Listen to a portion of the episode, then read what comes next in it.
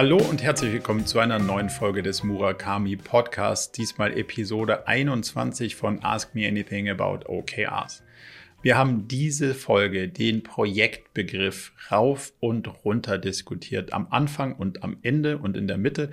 Aber ich glaube, wir haben ihn diesmal eigentlich ziemlich gut auseinandergenommen, wie man denn ein Projekt zerlegt, um es in Ziele zu übersetzen, um knappe Ressourcen zu verhandeln und die in ein OKR-Set und damit in den OKR-Prozess zu überführen.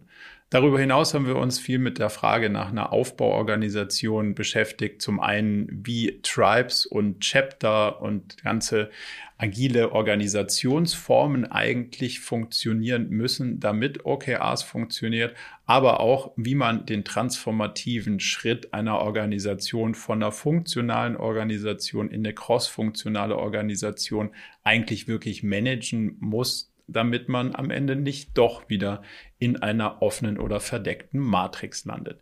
Diese und viele weitere spannende Fragen wie immer bei AMA. Jetzt also viel Spaß. In dem Sinne würde ich sagen, wir starten einfach direkt rein. Ganz herzlich willkommen zur nächsten Episode von Ask Me Anything. Und damit würde ich auch direkt schon starten. Maja, du wirst die die erste, die eine Frage hat. Magst du anfangen? Ich kann sehr gerne anfangen. Ähm, ja, meine Frage ist, ähm, der Thomas und ich, wir sind in einem ähm, IT-Unternehmen, das ist Eigentümer geführt. Seit 20 Jahren gibt es uns jetzt schon. Wir sind circa momentan 25 Mitarbeiter und davon gibt es ein siebenköpfiges äh, OKR-Leadership-Team, die glorreichen sieben. Und okay. ähm, genau. Äh, meine konkrete Frage ist, es gibt in diesem äh, Leadership-Team keine Dev-Ressourcen. Dabei sind wir eine IT-Bude. Und gefühlsmäßig fühlt sich das jetzt für mich nicht richtig an. Und wir arbeiten ja schließlich an strategischen Themen und ich glaube, das geht vielleicht ein bisschen am Thema vorbei, weil wenn wir keinen ITler drin sitzen haben in unserem Leadership-Team. Ähm, unsere strategische, unser strategischer Auftrag ist Wachstum. Und jetzt interessiert mich äh, von dir, Marco, inwiefern liege ich da richtig mit meinem Gefühl? Weil ich kann es schwer greifen, warum ich dieses Gefühl habe und vielleicht kannst du mhm. das besser einschätzen. okay, lass mich nochmal kurz verstehen. Wie groß ist das Gesamtunternehmen? 25, 25. Personen. Und das heißt, also von davon sind sieben in dem Leadership Circle. Genau. Okay, aber das heißt, in den anderen verbleibenden Personen, da sind schon Developer-Ressourcen vorhanden, oder? Richtig, genügend, ja. Also fast aber, nur Developer. Mhm. Okay, aber wer oder wem unterstehen die denn dann? Also eine von den sieben Personen müsste ja eins oder zwei Teams führen, wo die anderen Personen sozusagen drin sind, oder nicht? Aha. Äh, nein, wir arbeiten nach Scrum und selbst organisiert. Ja. Ähm, es gibt schon den Thomas, der ist äh, eben auch heute mit in dieser Runde, der ist in einem agilen Team als Scrum Master und agiler Coach, aber die anderen sind nicht, haben keine Schnittstelle zum OKR äh, Leadership Team. Okay, das erscheint mir in der Tat vom Versuchsaufbau gewagt und schwierig. Ähm, die, da, da würde ich deine Einschätzung teilen. Das klingt nicht danach, dass das reibungslos funktionieren kann. Die Grundidee wäre, wenn man ähm, nach Scrum arbeitet, dass das Scrum-Team, was ja dann sozusagen in der Umsetzung ist, jemanden, eine Person hat, wahrscheinlich Product Owner genannt in dem Scrum Framework, die sie dann mit dem OKR kombinieren sozusagen. Also das ist die Schnittstelle zwischen den OKRs, die ja quasi den Sprint für drei Monate definieren, und der Scrum-Welt, die dann aus dieser Drei-Monats-Perspektive den Zielen, die wir in, mit dem Scrum-Team in drei Monaten erreichen wollen, in iterativen Sprints für ein oder zwei Wochen in die Tat umsetzen. Und dadurch hast du natürlich dann schon in dem OKR-Circle ja jemanden, der dieses Scrum-Team inhaltlich vertritt und, und die Ideen vorschlägt und die Ziele mit den anderen Personen dieser glorreichen sieben, wie du sie genannt hast, abstimmt, verhandelt, darüber diskutiert, was kommt denn jetzt eigentlich dran und was nicht. Weil sonst hättest du ja losgelöst in diesem, in diesem Führungskreis eine Diskussion, die dann am Ende irgendwie gar nicht in die Tat umgesetzt wird. Mhm. Also mhm. die konkrete Antwort ist wahrscheinlich, es gibt hier jemand in eurem Scrum-Setup, der sich Product Owner nennt, wahrscheinlich in den jeweiligen Teams. Und diese Person müsste dann entsprechend Teil des Leadership-Teams sein, um die Inhalte zu diskutieren. Mhm, verstehe. Also, Thomas, du bist, du bist da noch involviert. Darf ich kurz noch einhaken oder soll ich mich in die auf, auf jeden Fall, das passt ja direkt zum Thema. Also wir, wir haben unsere Scrum-Teams, teilweise gibt es, also es sind verschiedene, verschiedene Setups, je nachdem, was das Team benötigt. Das heißt, es gibt Scrum-Teams mit einem Product Owner, es gibt aber auch Scrum-Teams, die eigentlich so nah beim Kunden dran sind, dass der Kunde dann einen Product Owner stellt. Aber ich hätte es jetzt so verstanden, ideal wäre, wenn jedes Team zumindest einen Vertreter, idealerweise Product Owner, vielleicht auch wer anderer, einfach in den G7 drinnen hätte, damit diese Verbindungen da sind. Oder? Ja und nein. Also da, ich höre da zwei Sachen raus. Das, zum einen müsste die Person, die da entsendet wird, schon auch befähigt sein, Entscheidungen zu treffen im Sinne dieser, dieses Teams. So, das ist mal das eine. Jetzt hast du gesagt, der Kunde stellt einen Product Owner. Jetzt gehe ich mal davon aus, dass das eher umsetzungsorientierte Scrum, also eher so Development-Themen sind. Jetzt ist natürlich das große Risiko oder die große Gefahr, wenn du in OKRs was priorisierst, wo dein Kunde eigentlich gar nicht involviert ist, wie werthaltig sind die OKRs dann für die Teams, wenn du die Person und, und dann auch den Kunden gar nicht einbeziehst. Also ein Scrum-Team, was nicht mal einen eigenen Product Owner hat, sondern der Kunde sozusagen. Also idealerweise spiegelt man das ja so Proxy Product Owner rollenmäßig ähm, aber du müsstest ja sicherstellen, dass dieses Team auch überhaupt für drei Monate die Inhalte entscheiden kann und nicht auf der Kundenseite eigentlich ganz andere Vorstellungen kommen, weil sonst ist die Idee, die du in OKR steckst, ja in dem Moment hinfällig, wenn der Kunde seine Meinung ändert und dann plötzlich ähm, ein neues Thema um die Ecke kommt oder was anderes priorisiert wird. Also das hört irgendwie auf, Sinn zu machen, wenn du nicht eine dedizierte Rolle hast, die sich dann auch auf diese drei Monate auf ein Ziel committen kann, weil sonst ähm, würden die, die Dev-Ressourcen ja dann darunter logischerweise was anderes machen und dann sind deine OKRs wieder hinfällig, weil keiner dran arbeitet, weil die Ressourcen weg sind. Aber zum Beispiel, wenn wir jetzt, also ein Fall, der, der, der in ähnlicher Form schon passiert ist, Jetzt gibt es eine, eine, eine Entwicklungsarbeit, Hausnummer von den, auf strategischer Ebene. Wir bauen ein internes Tool oder irgend sowas. Ähm, und in der Realität ist es ja so, ein, ein Entwicklungsteam, was eigentlich, sagen wir, 80, 90 Prozent für den Kunden ein echtes Produkt entwickelt, übernimmt dann in diesen letzten 10 Prozent teilweise Entwicklungsarbeit für dieses strategische Tool. Das habe ich in der Realität noch nie funktionieren sehen, um dir meine Einschätzung hier zu teilen. Ich habe eine Menge IT-Häuser und sagen wir mal Companies mit vergleichbarem Setup gesehen. Das hat zero funktioniert, also eher nie, weil die 90 Prozent, also die restlichen 10 Prozent sind bei Facebook und der Kaffeemaschine schon draufgegangen. Das heißt, diese überflüssigen Ressourcen gibt es eigentlich in der Realität nie. Wie es anfängt zu funktionieren, ist dedizierte Ressourcen auf interne Themen zu setzen. Weil wenn du Produkte entwickeln willst, dann brauchen die Produkte auch dedizierte Ressourcen. Dieses, dieses Optimierungsspiel, wir lasten Leute aus und wenn wir sie nicht genau genug auslasten, dann verwenden wir die Ressourcen, um noch was zusätzlich zu programmieren. Meine Erfahrung ist ja nicht, ich sage ja nicht, es geht nicht oder es ist falsch. Ich sage nur meine Beobachtung über die letzten Jahre ist, es hat noch nie funktioniert und es hat immer dann angefangen zu funktionieren, wenn du die Ressourcen dedizierst voneinander und sagst, das ist ein internes Team, die machen unser Produkt oder ein Tool oder was auch immer die machen und das ist ein externes Team und bei dem externen Team, das auf dem Kunden sozusagen arbeitet, ist es essentiell, dass du nicht Wasserfall verkaufst, sondern dass du Entwicklungsressourcen verkaufst und sagst, lieber Kunde, ich habe hier zehn Leute für dich und die verkaufe ich dir für drei Monate. Was du damit machst, das steuern wir über Scrum. Wir, was dabei rauskommt, I don't know, weil sonst kann ich es nicht agil entwickeln. Mhm. Und diese beiden Felder, wenn die sozusagen nicht getickt sind, die Boxen, dann läufst du halt immer wieder in diesen, dann läuft sich OKRs immer ein Stück weit fest, weil natürlich dann keine Ressourcen übrig bleiben.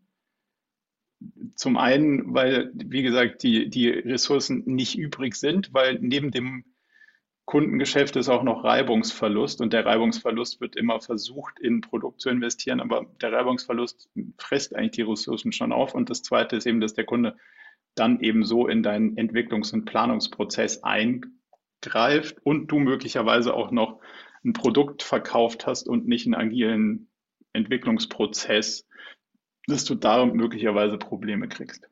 Ist jetzt nur educated guess, aber du darfst gerne ja, also, es, es, also wenn man es so, so mischt, funkt, funktioniert es bei uns ja auch nicht gut, sagen wir so, weil es meistens dann irgendwie parallel läuft. Ich kann nicht im Jira vom Kunden ein, ein internes Tool abbilden, dann laufen zwei Dinge parallel und dann ziehen diese zwei Kräfte, wie du es immer beschreibst, äh, und, und dann ist es halt, dann funktioniert es nicht gut. Ähm, aber zum Beispiel gibt es auch Teams, die die quasi, wo, wo man jetzt durchaus dem Kunden sagen könnte, okay, du kriegst ein bisschen weniger Ressource und wir planen Dinge von uns intern sauber dort ein, weil das Ding ist, ein ganzes Team jetzt für interne, für interne Produktentwicklung zum Beispiel aufzustellen, dafür, dafür ist es dann halt wieder zu wenig. Und eine Einzelperson wollen wir halt, wollen wir halt eigentlich nicht, wir wollen kein Team mit einer Einzelperson. Ähm, ja, aber das ist eine, das sicher eine strategische Fragestellung, aber die Grundantwort ist, die, die mhm. Ressourcen dediziert voneinander zu trennen, macht in der Regel deutlich höher die Wahrscheinlichkeit, dass die weiter vorankommen und dass an den internen Themen auch wirklich was passiert. Ja. Macht Sinn.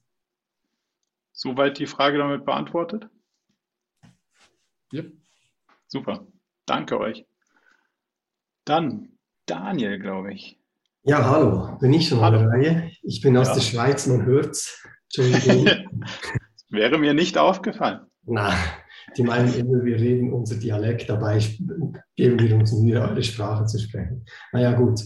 Also, ähm, wir sind seit äh, anderthalb Jahren mit OKRs unterwegs und ich muss ganz kurz dir ein bisschen die Aufstellung ähm, erbringen, damit du dir ein Bild machen kannst. Es geht in, meinen, in meiner Frage eigentlich um die Aufbauorganisation und wie die dann bei OKR zusammenspielt. Und zwar ist es so, dass wir eine Führungsebene haben. Also wir haben uns da am Spotify-Modell ein bisschen orientiert. Wir reden von Tribes und von Squads. Ähm, wir haben eine Führungsebene mit vier Tribe-Leadern und die haben alle auch äh, eigene Tribes und in diesen vier Tribe-Leadern ist auch der CEO. Ne? Also das ist so die erste Führungsebene. Und die Tribe Leader alleine, die haben dann ihre Tribes und dort drin sind so drei bis vier Squads. Und pro Squad kommen da vielleicht so sechs, sieben Leute, also relativ klassischer. So. Dann gibt's noch die Chapter horizontal, die lassen wir mal weg, weil die sind jetzt gerade für OKR in meinen Augen nicht äh, wichtig. Was Wenn ich, die keine eigenen Ziele verfolgen, dann stimme ja, genau. ich dir zu. Genau, also Mission, Mission ist bei Squads, oder das ist nicht, dies ist, dies nicht äh, bei den, bei den äh, Chaptern, genau. Jetzt, ähm, für mich war so die Frage, ich habe nochmal alles ein bisschen durchgeschaut, was du schon zu diesen Themen gesagt hast.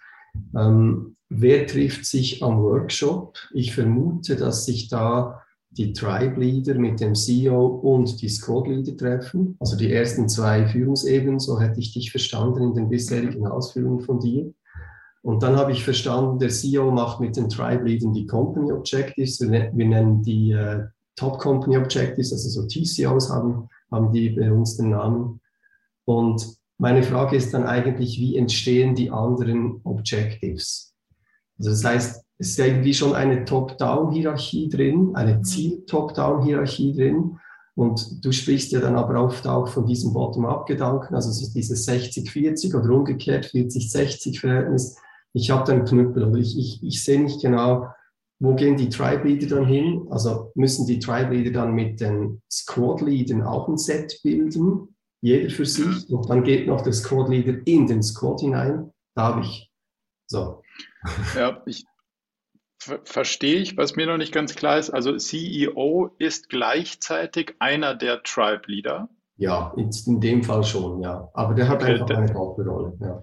Genau, das, das, würden wir mal, die gespaltene Persönlichkeit würden wir an der Stelle mal ja. ausklammern, sondern wir ja. würden mal so tun, als ob es ein, eine Tribe-Leaderin, einen Tribe-Leader gäbe und einen ja. CEO. Ähm, Und dann wäre, wie du richtig sagst, der Workshop aus den ersten beiden Ebenen bestehend, mhm. also C-Level plus vier Tribes. Genau. Und die sozusagen stimmen sich darüber ab, wie das Company Set, also deine, wie nanntest du es, TCL, äh, genau, also das Company Set zustande kommt. Mhm. Und jeder Tribe Leader hätte ein Tribe Set. So. Mhm. Und darunter hätten die Squads Squad Sets. So. Mhm. Und das heißt, dass, die sind ja immer dann so ein bisschen connected miteinander. Ähm, dadurch, dass in dem Workshop Tribes C-Level man sowohl über das Company Set entscheidet und diskutiert, als auch über alle vier Tribe Sets, haben alle sowohl ähm, horizontal Transparenz darüber, was passiert, als auch vertikal, weil es geht ja sozusagen die Abstimmung von oben nach unten. Und da die Person, die Tribe Leader ist, ja gleichzeitig dann mit den Squads über die Squad Set verhandelt, ist hier auch die volle Transparenz, so dass niemand ähm, in eine Situation gerät, wo man nicht in dem Diskurs des, des übergeordneten Sets involviert war. So. Mhm. Das glaube ich, die, das ist die Frage, wer hat eigentlich ein Set? Die zweite Frage, wenn ich sie richtig verstehe, ist, wie kommen die Sets zu ihren Inhalten? Und beide Antworten sind richtig, top-down und bottom-up. Wir nennen das das Gegenstromprinzip. Was ich gerne hätte oder wie ich glaube, dass die Organisation gut eingestellt ist, ist, wenn beide Ebenen unabhängig voneinander ihre Hausaufgaben machen, wohl wissend, dass es eine Strategie gibt. Also wir haben eine Strategie und das ist kein Ziel, sondern es ist ein Vektor. Das heißt, er beschreibt bestimmte Leitplanken und entscheidet sich für bestimmte Richtungen und gegen andere. Also gibt eine Leitplanke vor auf einem Zeithorizont von 12 bis 24 Monaten. Das ist given fact, das heißt, das kennen alle. So, und wenn die jetzt C-Level und Tribes und Tribes und Squads, wenn die sich jetzt zurückziehen und sagen so, mit dem Wissen, wo es grundsätzlich hingeht, mit dem Wissen, wo wir stehen, und der Transparenz über meine Ressourcen, weil ich kenne meinen Tribe, ich kenne meinen Squad, dann kann ich ja, wenn ich die Richtung kenne, selbstständig die sinnvollsten Ziele vorschlagen, die ich irgendwie denke, dass sie mit den Ressourcen, die wir haben, für das nächste Quartal die sinnvollsten sind. So, und wenn man dann die ganzen Themen übereinander legt, also die einzelnen Tribes zum Beispiel und das C-Level-Set, die aus unterschiedlichen Perspektiven erstellt worden sind, dann müsste man ja hoffentlich zu einer relativ hohen Deckung der Themen kommen, weil man sagt, ja, die, die Strategie ist ja klar. Also das, was ich als CEO denke, was du tun solltest und das, was du als Tribe Lead denkst, was du tun solltest, sollte ja idealerweise in die gleiche Richtung gehen. Und dann gibt es ein paar Themen, die habe ich mitgebracht, die hast du nicht kommen sehen. Und dann gibt es ein paar Themen, die hast du mitgebracht, die habe ich nicht kommen sehen. Und das sind ja die interessanten, über die will ich sprechen, weil dann haben wir ja das Potenzial, Erkenntnisgewinne zu produzieren, weil wir die Themen offensichtlich übersehen haben. So. Und das ist entweder was, weil die Strategie noch unklar ist. Das ist entweder was, wo ich möglicherweise die Informationen nicht richtig verteilt habe. Die Sachen wollen wir natürlich gerne vermeiden. Aber das kann natürlich auch was sein, wo du denkst, hey, meine Ableitung ist, das sollten wir als nächstes tun. Und vielleicht ist die ja so spannend, dass ich als C-Level sage, hey, lass uns das als Fokus für die Company nehmen, weil das ist ein so interessantes und wichtiges oder relevantes Topic. Da müssen die anderen Tribes auch mitarbeiten. Oder wir sehen, hm, cool, dass du das jetzt sagst, Daniel, aber es ist, die anderen Themen sind irgendwie wichtiger. Lass uns das parken und lass uns auf die Themen fokussieren, die ich mitgebracht habe. Von daher nimm du das Thema raus und nimm du was anderes dafür rein. Und dann einigen wir uns in diesem Workshop mit C-Level und den Tribes auf das Company Set und die Tribe Sets und alle haben Transparenz und Agreement, warum das so passiert. Und das meinen wir mit Gegenstromprinzip. Und diese 60-40-Nummer finde ich mittlerweile fast schon ein bisschen überholt, weil die immer fehlinterpretiert wird von wegen, ich darf 40 Prozent deiner Ziele bestimmen und du darfst 60 Prozent deiner Ziele bestimmen oder andersrum. Das ist null die Idee dahinter, sondern die Idee ist, 60 Prozent kommt wahrscheinlich eher aus der Operative heraus und 40 Prozent kommt eher aus der Strategie heraus. Also heißt, wir investieren in die Zukunft oder wir arbeiten im Hier und Jetzt. Das, das ist eher so dieses 60-40.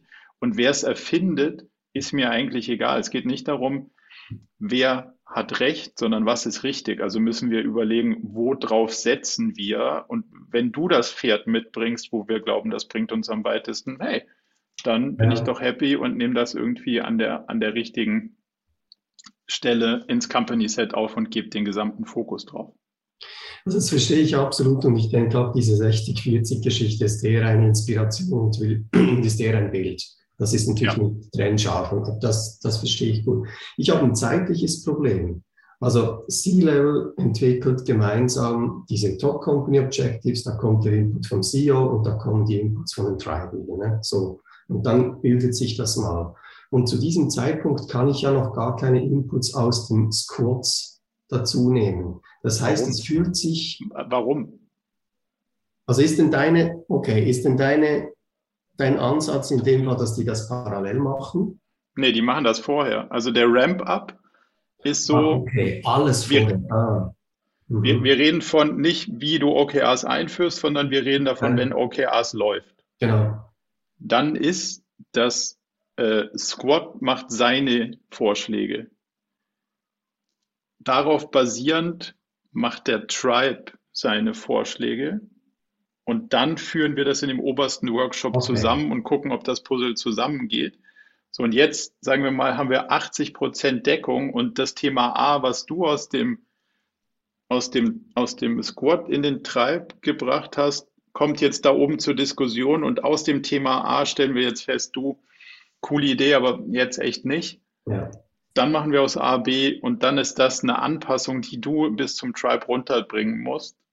Aber es ist eben nicht hey, du hast, eine, du hast gar keinen Impuls gebracht, sondern eine hohe Deckungsgleichheit der Impulse, die aus dem Tribe kommt, ja. kommt am Ende auch an. Okay, ab, ab dann gilt dieses Aushalten, das verstehe ich, ja. Okay, habe ja. ich, hab ich nicht gesehen. Ähm, und wie, wie fühlt sich denn, also wie entsteht dann dieses Tribe-Set mit den Squads zusammen? Ist es auch quasi ein vorbereitender Workshop jetzt in deiner Welt oder machen die das autonom, die Squads?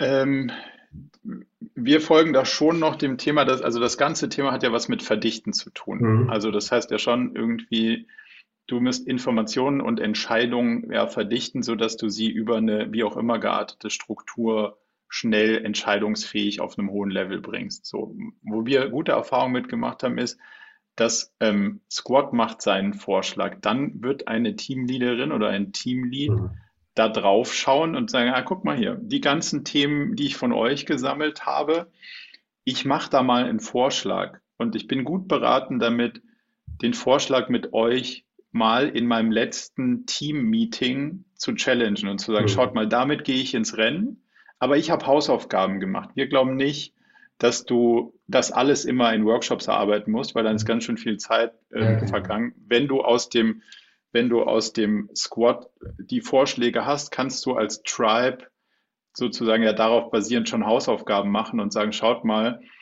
das ist jetzt mal das, womit ich in diesen Workshop gehe. Und das brauchen wir auch noch nicht bis zum bitteren Ende zu diskutieren, weil wir ja wissen, dass in dem Workshop sich Themen ändern können werden müssen. So. Und deswegen bist du gut beraten, dir sozusagen die Rückversicherung zu holen, dass du alle Themen gut aufgefangen hast und richtig und sauber dort sozusagen verankert hast, gleichzeitig aber es nicht sozusagen bis zum, bis zum druckreifen ähm, Thema sozusagen durchzudiskutieren, um dann mit einem guten Ergebnis aus dem Workshop hinten raus wieder rauszukommen. Okay. Also es leuchtet mir absolut ein und hat auch ein paar andere Fragen noch gleich beantwortet. Also, okay. also ich sehe, ich war da zeitlich irgendwie überhaupt nicht dort. Ähm, aber das kann ich gerne als Inspiration mitnehmen. Vielen herzlichen Dank. Auch für deine Zeit, Marco. Dankeschön. Gerne, das, das freut mich. Danke dir. Dann geht es hier, glaube ich, mit Judith weiter. Ja, hallo in die Runde.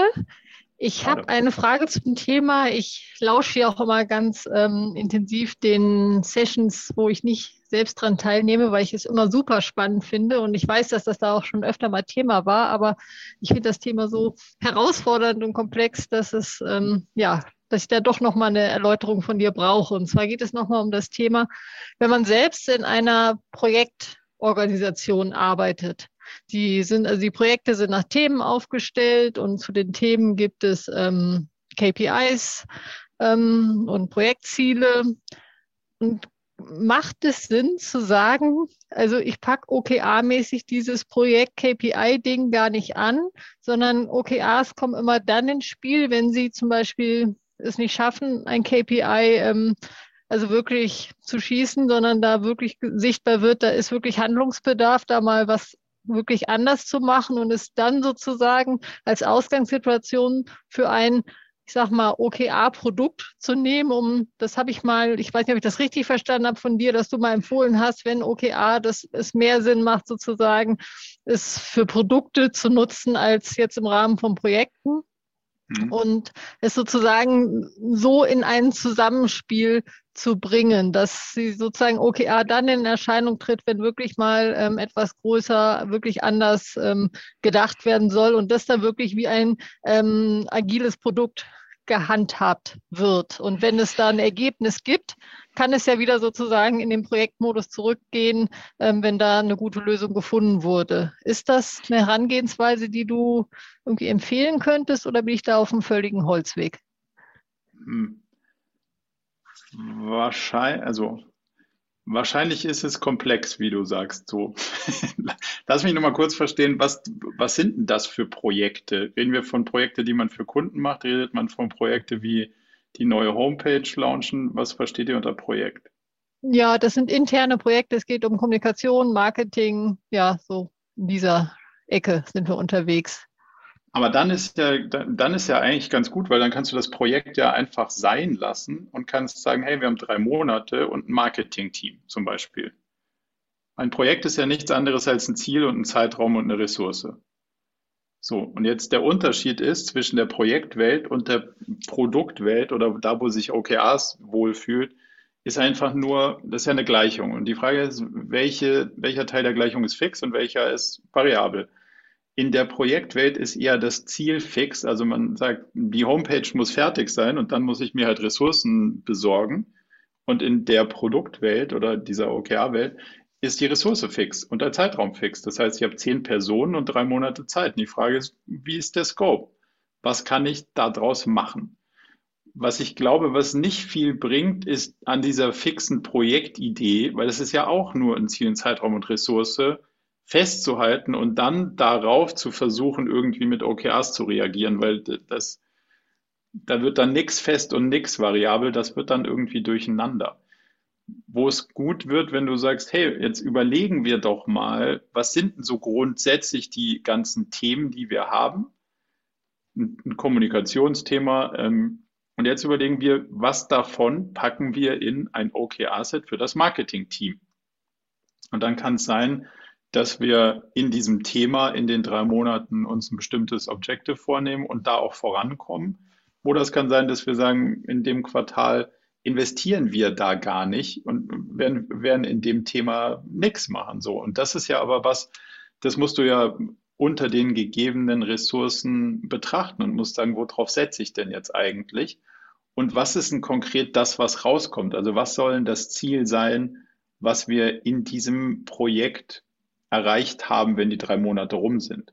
Und deswegen würde ich die, den ganzen Content eigentlich in OKRs übersetzen und diese, diese Fiktion des Projekts sein lassen, weil das brauchst du ja im Prinzip auch dann nicht mehr, weil OKRs steuert dir ja den Zeitraum, die Ressourcen und das Ziel. So, und wenn du jetzt sagst, mit den zehn Personen in den drei Monaten habe ich folgende drei, vier, fünf inhaltlichen Ziele erreicht, müsstest du alles gesagt haben, was du eigentlich sagen willst und dann brauchst du den Projektbegriff als solches nicht mehr.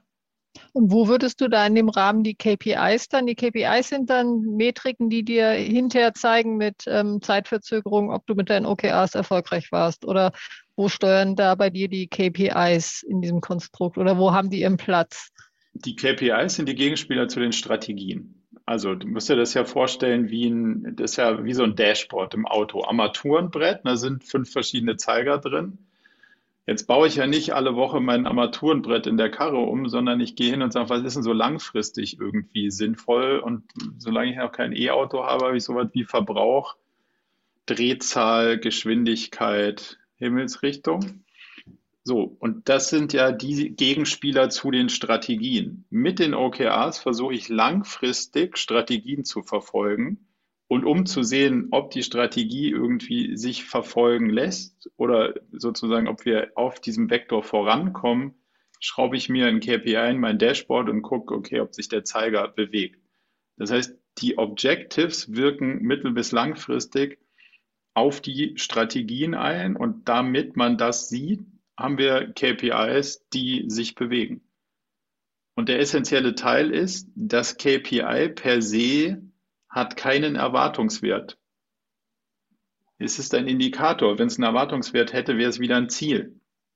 Und damit wirst du sonst wieder in der Situation gefangen sein, dass du eine Erwartungswert, einen Erwartungswert hast, dass jemand sagt, ja, ich will aber in drei Monaten, dass diese KPIs da und da sind.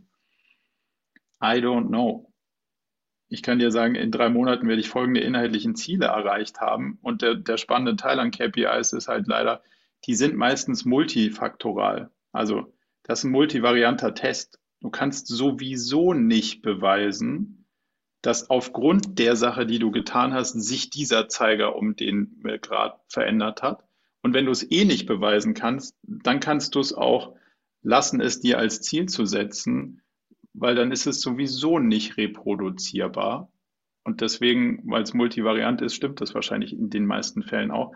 Also hast du inhaltliche Objectives, die wirken auf ähm, Vektoren, die sie Strategien nennen und die KPIs zeigen an, wie sich das sozusagen bewegt. Und das ganze, die ganze Projektidee wird aufgebrochen und wird in drei Monats inhaltliche Ziele in OKRs übersetzt. Und dann gibt es entweder Marketing-Team und ein Produktteam oder ein Development-Team, die dann ihre Teilziele sagen, was sie in den drei Monaten leisten können.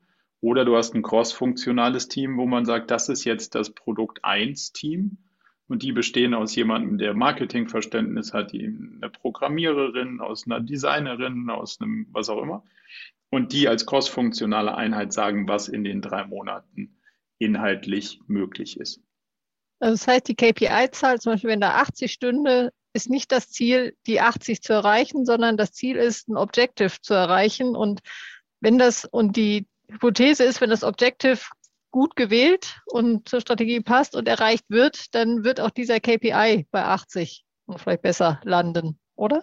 Ja, ich würde es noch ein bisschen, ich würde einen großen Tippex nehmen und die 80 durchstreichen, weil sonst sagt am Ende wieder doch, wie ein, da stand aber 80.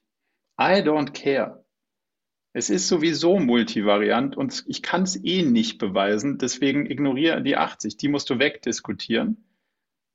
Weil du, du kannst sowieso nicht sagen, wo es herkommt. Also sind KPIs also, dann bei dir qualitativ? Also nur der Text? Nee. Nee, nee, das ist schon der Zeiger. Aber das ist wie der Zeiger im Armaturenbrett. Ich sage nicht, wenn ich irgendwie beim Autobahnschild Karlsruhe bin, muss der Zeiger da sein. Ich sage nur, solange ich unterwegs bin, darf der Zeiger nicht im roten Bereich sein, weil sonst bleibe ich stehen. Das ist ja nur ein Informations-, also deswegen heißt es ja Performance Indicator und nicht Goal. Sonst, also sonst wäre es ja ein Ziel. Und das, ein KPI ist halt kein Ziel. Und deswegen sage ich auch, wir hätten gerne, und es gibt, schau, es gibt ja, es gibt Zeiger, die müssen tendenziell nach runter, und das ist sowas wie Verbrauch auf 100 Kilometern. Der Zeiger muss runter. Der Zeiger mit dem, wie viel habe ich noch im Tank, der soll nicht so schnell runter. Die Geschwindigkeit muss hoch oder die Kilometer müssen hoch. Irgend, also es gibt halt welche, die müssen runter und generell welche, die müssen hoch. So, und da du das ja weißt, versuchst du jetzt, diesen Zeiger, Verbrauch pro 100 Kilometer, so weit nach unten zu kriegen, wie du kannst. Und ob du jetzt die Klimaanlage ausmachst, die Fenster zu, immer auskoppelst, wenn du runterfährst, weiß der Geier was. Du hoffst, dass der Zeiger runterkommt. Wo genau der ankommt, das hängt halt von der Beschaffenheit der Strecke ab und von deinem Fahrverhalten und von dem Wind und Gegenwind oder Rückenwind. I don't know. Okay, ja, ja, vielen Dank. Wird damit klarer? Ja, ich werde mir das im Nachhinein nochmal bestimmt fünfmal anhören, um es nochmal Sehr gut. zu rekapitulieren. Aber ich glaube, da war gutes Futter für mich drin. Vielen Dank. Das, gerne, das freut mich. Wolfgang. Ja, hallo. Ähm, hallo. Ja, folgende Frage. Also ich bin äh, im, im Startup und es ist auch ganz im Anfang. Das heißt, wir sind aktuell zu zweit und wir wollen natürlich äh, gleich mit OKRs starten, weil wir beide dahinter stehen und das äh, toll finden. Jetzt so die Frage, wie, äh, was ist so deine Empfehlung so zum Start? Also wir haben noch keinen MVP, wir haben noch äh, keinen Programmierer, also sehr viele so digitale Dinge, äh, so 0 oder 1. wie, wie stellen wir das am besten mit OKRs dar? Sprich dann nachher auch als Key Results? Äh, kannst du uns da ein bisschen einen Tipp geben? Ja, ähm, also grundsätzlich ist immer eine gute Idee, so früh wie möglich damit zu starten, weil gerade jetzt in der, in der Phase sind ja die Ressourcen noch knapper. Also du musst dir ja noch besser überlegen, wie investierst du deine Ressourcen, als wenn du 100 Personen hast, dann ist nicht so schlimm, wenn mal irgendwie ein bisschen was daneben geht. Bei euch ja. ist natürlich dann noch umso ähm, sagen wir mal, der Impact umso größer, wenn ihr euch auf die falschen Themen äh, festsetzt. Deswegen ist es hilfreich zu diskutieren, bevor ihr den Themen hinterherrennt, was ist denn jetzt eigentlich wichtig und was nicht. Kannst du mal ein Beispiel machen für so ein 0-1-Ding? Weil das hängt wahrscheinlich eher auf der Bemühung, also was, was du tust, statt auf dem, was das bringen soll. Ja gut, was äh, 0 oder 1 meine ich damit jetzt, ähm, wie gesagt, wir brauchen einen Programmierer. Insofern wäre es für uns wichtig, jetzt einen Programmierer an Bord zu bekommen, auch gerne, äh, wenn möglich, als Gründer. Ähm, und wenn wir das erreicht haben, ist für uns, sage ich mal, ein wichtiges Objective äh, erreicht. Ja. Mhm. Ähm, und also auch ein MVP zu erstellen praktisch. Okay, das mal, also das, das eine, du, kann, du kannst dir immer die Frage stellen, wenn es 0 oder 1 ist, wie kann das 1 aussehen, dass du am Ende doch nicht zufrieden bist? Und dann findest du vielleicht eine andere Messbarkeit, die dir irgendwie besser gefällt. So, also es hilft, das Ding immer an seine Grenzen zu führen. Und die Grenze wäre in dem Fall zum Beispiel zu sagen, du hast eins Programmiererin eingestellt aber den, den die schlechteste, den es gibt. Mhm. So, das ist offensichtlich nicht das, dein Ziel. Also müsstest du ja sagen, so, wir haben ein gewisses Skill-Level, eine gewisse, du hast ja einen Test überlegt, wo man sagt, so und so, oder du fragst vier, fünf externe äh, Developer nach einer Bewertung. Und das heißt so, da muss mindestens mal, die Person muss mindestens mal so 4,5 durchschnittliche Bewertung von den Leuten kriegen. Irgendwie sowas könntest du reindenken. Ob das jetzt plus minus den, ähm, den entscheidenden Unterschied macht an der Stelle, an der du gerade bist, I doubt it. Also da geht es schon nicht immer auch immer darum, das bis zum letzten Detail formal juristisch richtig zu machen, sondern es muss am Ende auch wirken. Bei dem MVP sieht die Sache anders aus. Also da ist es wahrscheinlich ja schon essentiell, wie gut sollten das sein oder in welchen Dimensionen müsste das denn welche Qualität liefern, damit das als MVP taugt, dass du nicht dann sozusagen direkt wieder ähm, vom Hof gejagt wirst, wenn das jemand ausprobiert. So und da kannst du ja reindenken und kannst sagen, so, wir haben jetzt mal, mir ist schon bewusst, dass der MVP, der muss kurz vor, er fällt gleich auseinander sein, aber eben nur kurz davor und nicht kurz danach. So, und jetzt ist die Frage, an welchen Maßstäben und an welchen Results kannst du festmachen, dass es, dass es taugt? Und wie, wie gut oder schlecht muss es dafür sein, dass es taugt? Also was sind die unterschiedlichen Dimensionen und die kannst du dann in deinen Key Results abspannen, um auch für dich selber klar zu sein, was sollen dabei am Ende rausgekommen sein, so dass wir selber sagen, cool, jetzt haben wir da zusammen ähm, drei Monate jeweils investiert. Da kommt jetzt dieses, dieses äh, Result raus und das wäre ja, das ist ja sozusagen spannend. Mhm. Ah ja, super. Ja, vielen Dank. Sehr gut. Dann haben wir, glaube ich, Johanna. Ja, genau. Hallo. Ähm, hallo, also die Frage, beziehungsweise ist ein bisschen so ähnlich wie auch von Judith, aber nicht so KPI getrieben. Und zwar ist bei uns, also wir sind gerade in den Dryruns für OKRs und wir haben ganz klassisch eben unsere verschiedenen Abteilungen intern, aber auch Produkt- und Service-Teams und die haben jetzt quasi in den Dryruns ihre Teams und die ähm, spielen das auch durch. Und jetzt kam eben das Thema auf, dass wir auch so eine Art wir haben Gilden, also so Wissensmanagement oder auch ähm, so Culture-Themen und so mhm. Community of Practice, die quasi übergreifend an Themen arbeiten. Und da wäre jetzt die Frage, ob du da eine Empfehlung hast, wie man das am besten integriert, ob man sagt, man hat das als Key Results und hat irgendwie ein Alignment zwischen Themen, die da zwischen Abteilungen wichtig sind oder eigene, eigene Teams, die man dafür aufstellt. Hast du da eine Erfahrung, die du teilen kannst dazu? Ja, lass mich noch mal ein bisschen besser verstehen, um was für Themen es geht. Also die, die Gilde ist, wie, wie Daniel vorhin auch ähm, angemalt hatte, ja so ein bisschen, die kommt ja von der Seite und mhm. hat erstmal ja kein eigenes Interesse, außer den Interessensaustausch zu fördern. Genau, ja. Und was wären das jetzt für Themen, die du da einplanen wollen würdest? Mm, also wir haben zum Beispiel klassisch Thema Wissensmanagement, ist jetzt so ein Thema, wo wir auch versuchen, dass wirklich von jedem Bereich jemand da ist, weil ja sowohl Marketing als auch jetzt unser Produktteam Wissen generiert und wir da von jedem das ähm, Know-how einholen wollen und das auch auf Company-Level eigentlich gewollt ist, dass dieses Wissensmanagement vorangetrieben wird. Und das ist so ein Thema, wo eben jeder beiträgt aus den einzelnen Teams. Hm. genau. Also er, erstmal die generelle Sicht darauf ist, dass diese Gilden ja keinen inhaltlichen Durchgriff haben. Sonst hättest du ja wieder eine Matrix. Das wäre ja das, was wir alle schon irgendwie mal proaktiv wahrscheinlich erlebt haben und es hat irgendwie nicht so wirklich gut funktioniert. Deswegen ist ja genau das eine lockere Interessensvereinigung. So so ein bisschen oldschool würde man es vielleicht so nennen, wie so ein Verband. So, da kann ich was lernen, aber sagen können die mir nichts.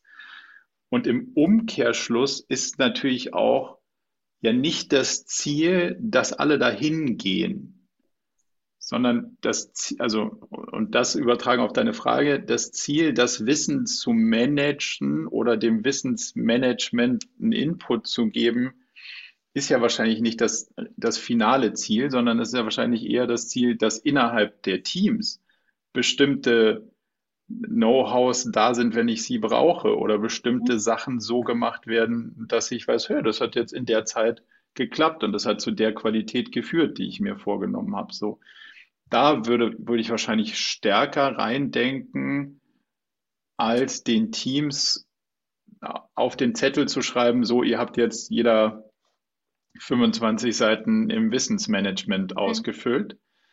Mhm. Weil das natürlich, also zum einen irgendwie so schnell kommt, hm, habe ich ja nicht so Lust drauf. Uns bringt auch nicht so wirklich was. Deswegen mhm. natürlich die ähm, genau die Herausforderung zu sagen, was soll denn da rausgekommen sein, wohl wissend, dass jedes Team ja immer noch seine Freiheit hat. Also wenn die, wenn, wenn die Mehrheit der Teams Datenbank A super findet, die Herausforderung für Team B, aber oder für dieses Team halt die Datenbank B irgendwie schlauer erscheint, dann ist ja immer noch am Ende des Tages die Entscheidung innerhalb des Products zu treffen, dass für dieses Problem eine andere Lösung die bessere ist, selbst wenn der Großteil der Community of Praxis bereits andere Erfahrungen gemacht hat. So. Mhm. Und deswegen hilft es einfach auch nicht zu sagen, so, ihr müsst jetzt fünf eurer Erfahrungen hier eintragen, sondern viel spannender ist die Frage, was sind die zentralen Fragen, die jetzt als nächstes kommen und wie kriegen wir es hin, dass wir größtmögliche Antworten auf die meisten Fragen haben? Mhm. Und, und was hat das dann in den einzelnen Teams für eine Auswirkung? Also, ja. keine Ahnung, vielleicht stehen bei drei Teams Datenbankentscheidungen an und man kann in dem OKR-Set dann sagen, super, aufgrund der, de, wir haben die, die jeweils treffendste, kostengünstigste, schnellste, was auch immer das Kriterium ist, Datenbank dann hier gefunden. Mhm.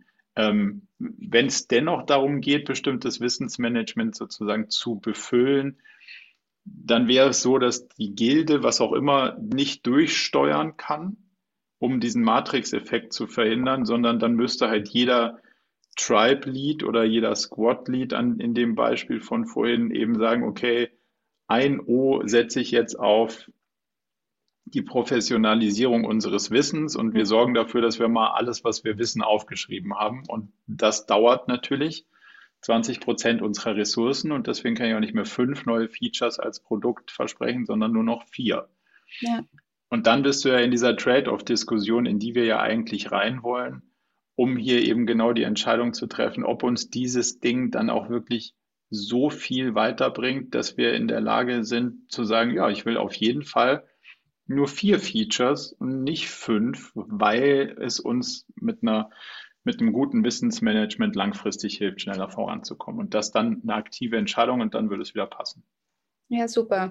Also gerade das Thema, welchen Need das Team hat, hat mir eigentlich schon geholfen, weil gerade wenn man dann auch sagt, unser Team ist unzufrieden, wir müssen im Thema Unternehmenskultur was machen, dann geht es ja wieder so in die Unternehmensgilde, Kulturgilde, wo man sagt, man, man muss Maßnahmen planen, um dem Objective dann des Teams Maßnahmen zu erarbeiten oder gerecht zu werden.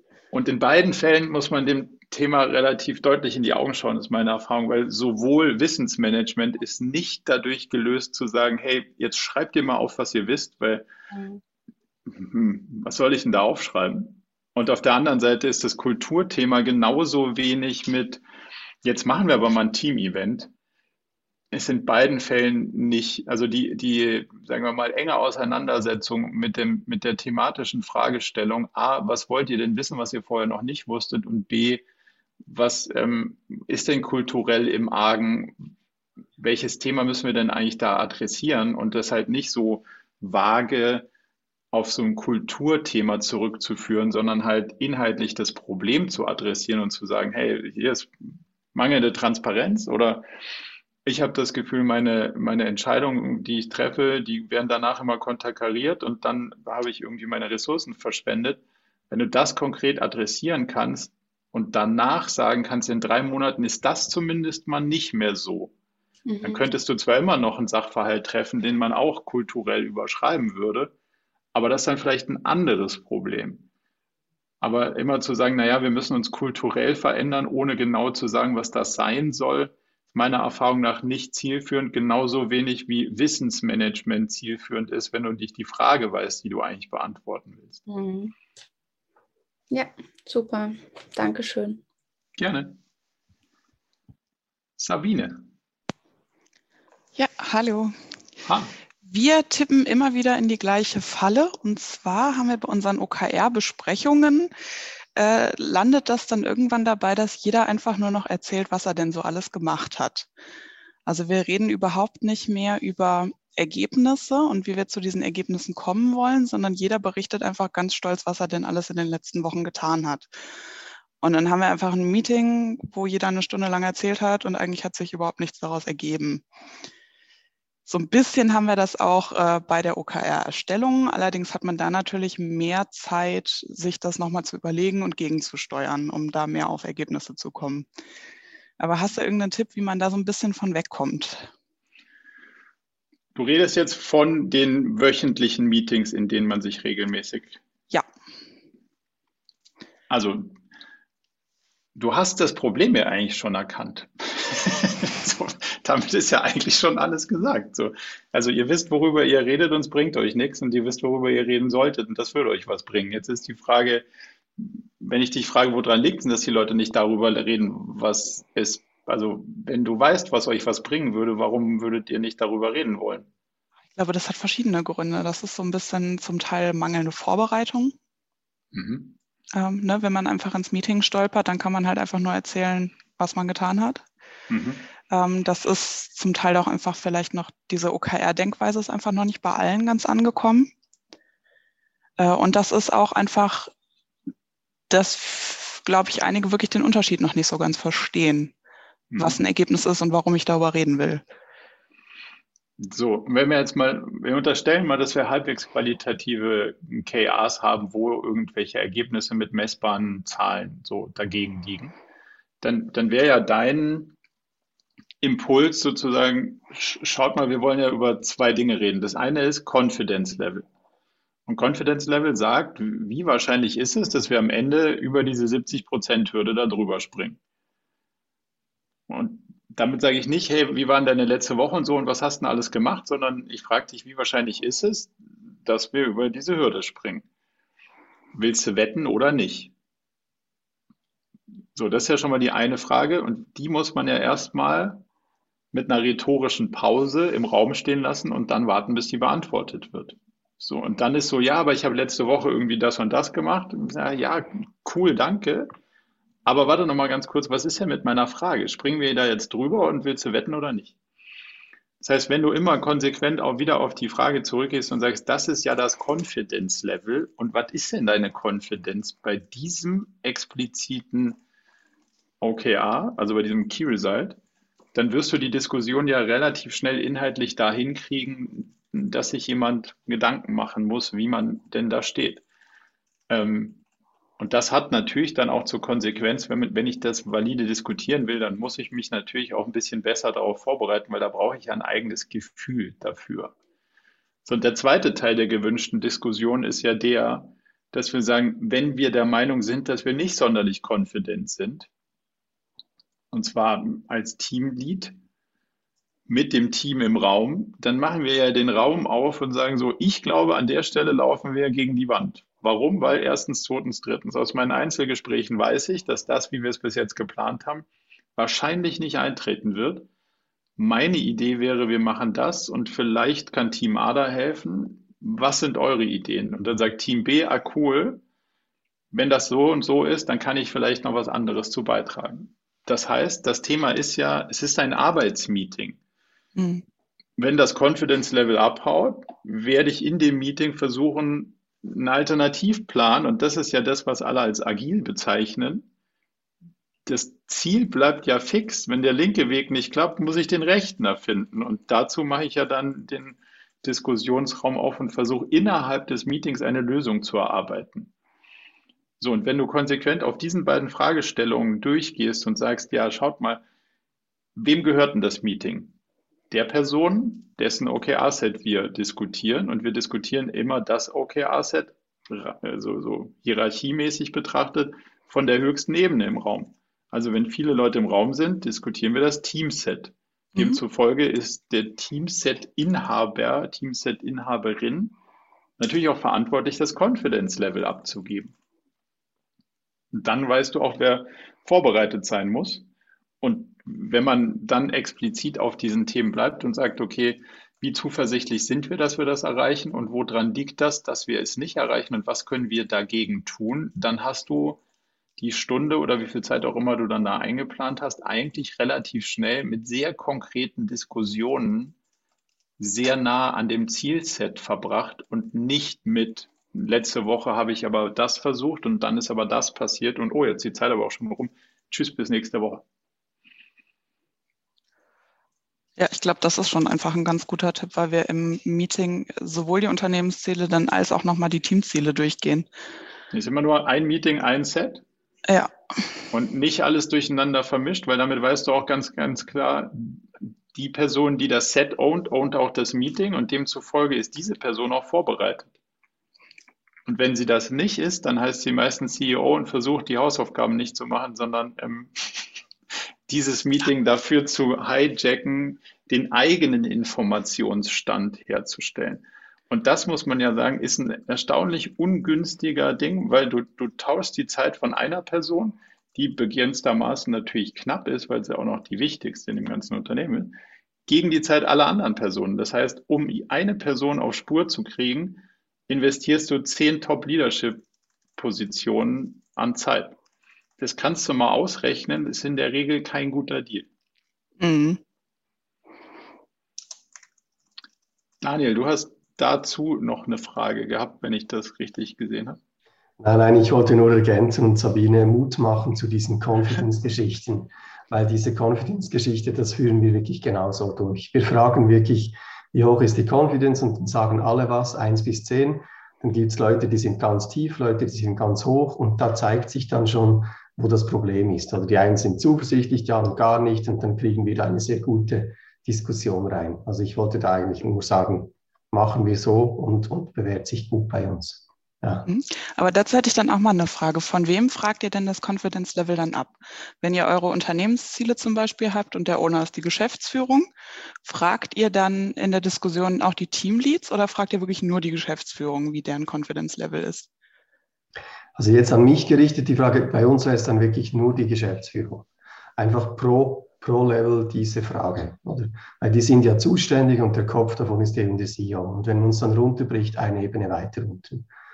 Und wenn die maximal auseinander liegen, dann stelle ich dann einfach die Frage, ja, warum liegt die so weit auseinander? Wie kommst du zu einer 2 und du zu einer 9? Und schon nur diese Diskurs sind einfach maximal wertvoll, finde ich. Da, da, kriegst du so viel raus und da hörst du so viel, warum, warum die das so unterschiedlich bewerten. Also, Absolut. Ja.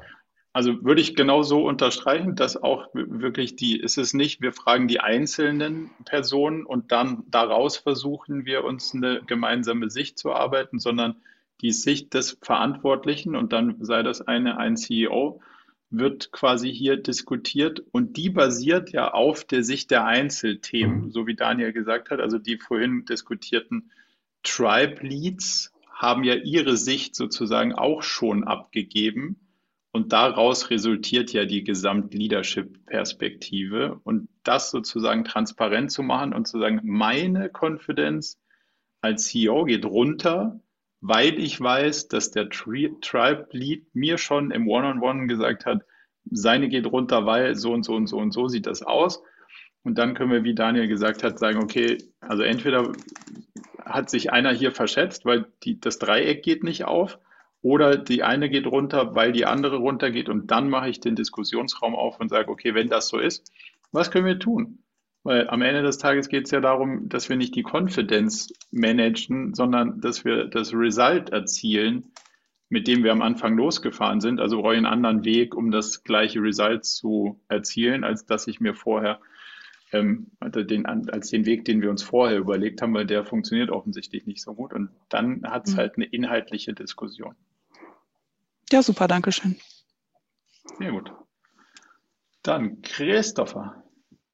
Ja, nochmal, hallo zusammen in die Runde. Ich freue mich echt dabei zu sein. Ich bin das erste Mal im Start, im Start heute. Habe gewisse andere Voraussetzungen als die anderen Kollegen und Kollegen gerade hier in der Runde, denn wir haben das Thema OKR noch gar nicht im Unternehmen platziert. Ähm, aber ich beabsichtige das.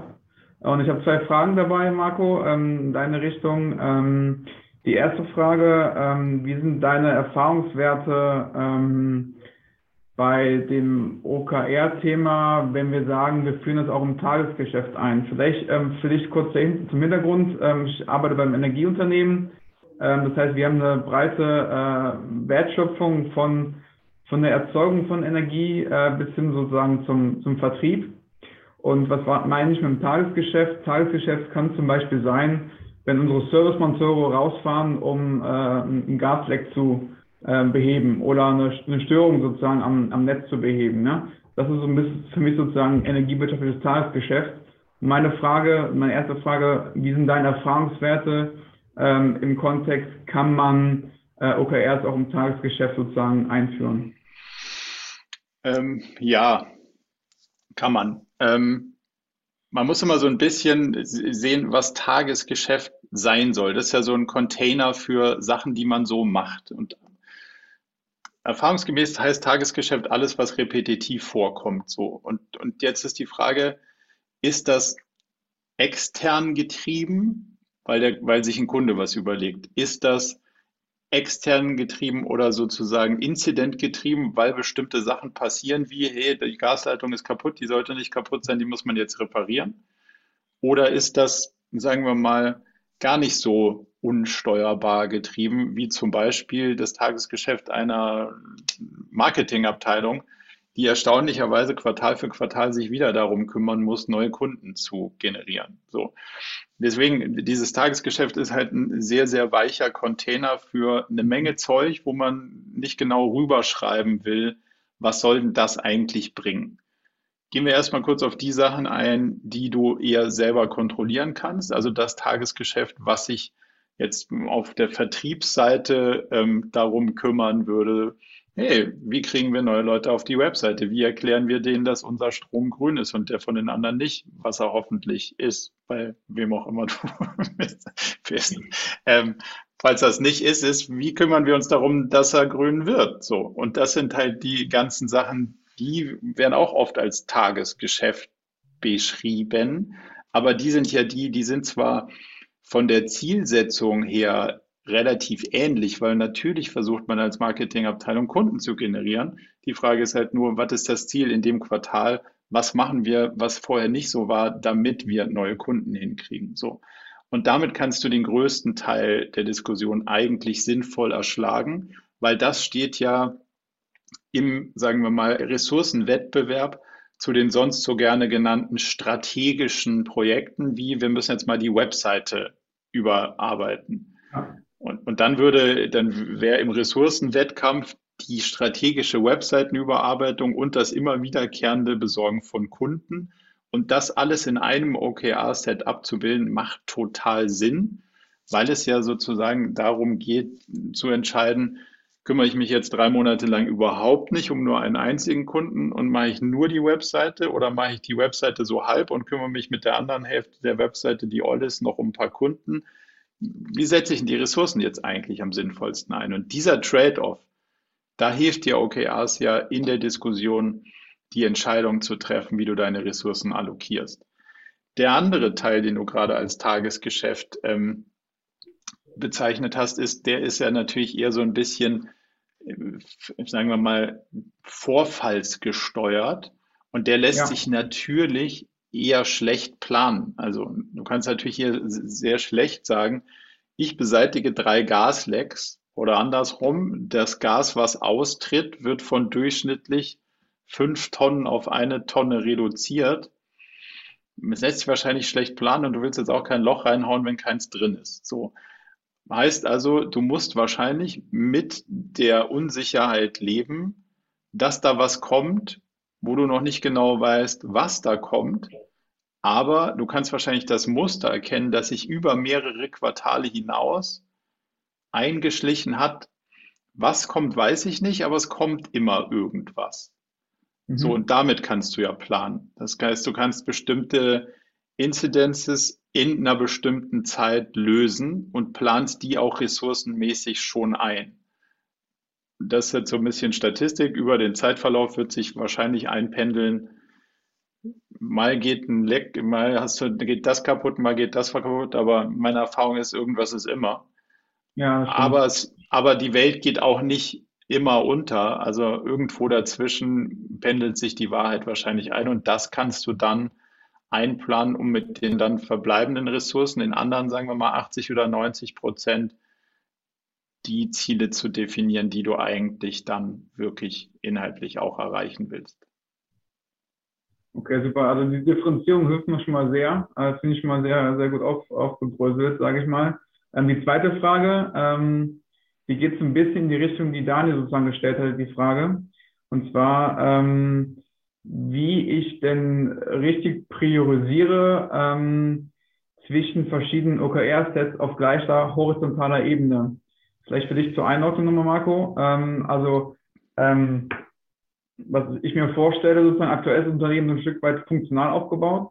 Mhm. Ähm, ich würde gern dahin kommen, dass wir äh, das Unternehmen ein Stück weit nach Geschäftsfeldern steuern. Ähm, also fünf, sechs Geschäftsfelder, ähm, wo sozusagen verschiedene Fachbereiche sozusagen mit, mit reinwirken, mit mitwirken, sozusagen dort an äh, Ziele zu, zu erreichen. Und ähm, wenn wir das so machen würden, dann hätten wir ein Stück weit am Ende des Tages ähm, natürlich einen äh, Ressourcenengpass, wo auch nicht. Ähm, und ähm, da ist halt eben die Frage, ähm, gibt es da einen Mechanismus oder einen, sozusagen einen Abstimmungsprozess, wie man sozusagen ähm, die, die Priorisierung zwischen ähm, OKR-Sets dann ähm, vornimmt auf gleicher Ebene? Hast du da Erfahrungswerte? Ja, also das ganze OKR-Thema ist ja eigentlich dafür da, um die Priorisierung und das heißt sozusagen, die begrenzten Ressourcen, die sind immer begrenzt. Du kann, der Laden kann irgendwie doppelt so groß sein, wie er jetzt ist. Du wirst wieder die Situation haben, dass die Ressourcen nicht zu den Zielen passen. Also ist es immer so, dass du priorisieren musst und das heißt, du setzt auf bestimmte Themen und auf andere eben nicht. So, das ist ja die Grundidee von OKR. Ja. Was du gerade beschrieben hast, wenn ich es richtig verstanden habe, ist aus einer Funktionalität in eine Cross-Funktionalität zu kommen, was die Aufbauorganisation ankommt. Das heißt, du hast jemanden in einem Produkt, der einen energiewirtschaftlichen Prozess versteht. Du hast jemanden in einem Produkt, der die Marktseite versteht, eine technische Seite versteht ja. um Regulatorik, Datenschutz, Recht, was auch immer so. Und dann hast du diese ganzen Fähigkeiten, die hast du dann in einem Produktteam und die können dann dieses Produkt nach vorne bringen. So, soweit sie es nach vorne bringen können, wie diese 15, 20, 100 Personen das dann auch immer nach vorne bringen können. Und jetzt kommt ja der spannende Punkt. Du kommst dann raus aus dem, wie stimme ich zwischen den einzelnen Teams ab? Weil das will ich ja dann, also genau das ist ja das, das will ich gar nicht, sondern ich sage ja, schaut, ihr seid doch jetzt ein Team und ihr habt doch alles, was ihr können müsst. Und ihr seid zehn Personen oder 100 oder 50. Und jetzt sag doch mal, wie weit komme ich denn mit den Ressourcen, die ich habe? So, das heißt, die Kolleginnen und Kollegen definieren ja dann aus dem Team heraus den Scope, also die Ziele, die sie erreichen können. Und die müssen sich ja idealerweise gar nicht mehr mit den anderen Funktionen abstimmen, weil das ist ja der Trick an dem cross-funktionalen Ding, dass du die ja sozusagen befähigen willst, alleine zu definieren, was können zehn Personen leisten? Und auf welche Themen setze ich denn jetzt? Wenn wir Thema A verfolgen, kommt so viel raus. Wenn wir Thema B verfolgen, kommt so viel raus. Wenn wir Thema C verfolgen, kommt so viel raus. Also machen wir A und C. Das ist unter den gegebenen Ressourcen, zehn Leute, zehn Millionen Euro, das beste Portfolio, was wir jetzt Stand heute investieren können, um am meisten für das Unternehmen rauszuholen. Das wäre die Idee dieser cross-funktionalen Teams. Ja, habe ich verstanden, Marco. Ich habe trotzdem noch keine eine für mich zufriedenstellende Antwort, weil ich habe noch folgende, folgende Herausforderung. Und zwar ja. ist es so, ähm, sagen wir, wir hätten dann die fünf Geschäftsfelder, nach denen wir steuern wollen. Ähm, Sag mal ein Geschäftsfeld, dass wir ein Bild haben. Erzeugung zum Beispiel oder Geschäftsfeld ähm, Telekommunikation ähm, könnte Geschäftsfeld sein. Und ähm, in diesem Geschäftsfeld wirken ja ähm, verschiedene Fachbereiche mit. Ja? Ähm, ein Fachbereich, meinetwegen, ähm, ist, ist Controlling beispielsweise, also aus dem Shared Service eher, also ein Bereich aus dem Shared Service, der wirkt auf verschiedene ähm, Geschäftsfelder. Das nee, heißt, wirkt er nicht. Also nimm mal nicht Controlling, weil das ist, das ist, also Shared Service ist noch schwieriger. Nimm, nimm mal energiewirtschaftliche Prozesse und pack die mal dann in dein Erzeugungsteam. So, und jetzt ja. verlassen die Leute den Fachbereich energiewirtschaftliche Prozesse. Ja.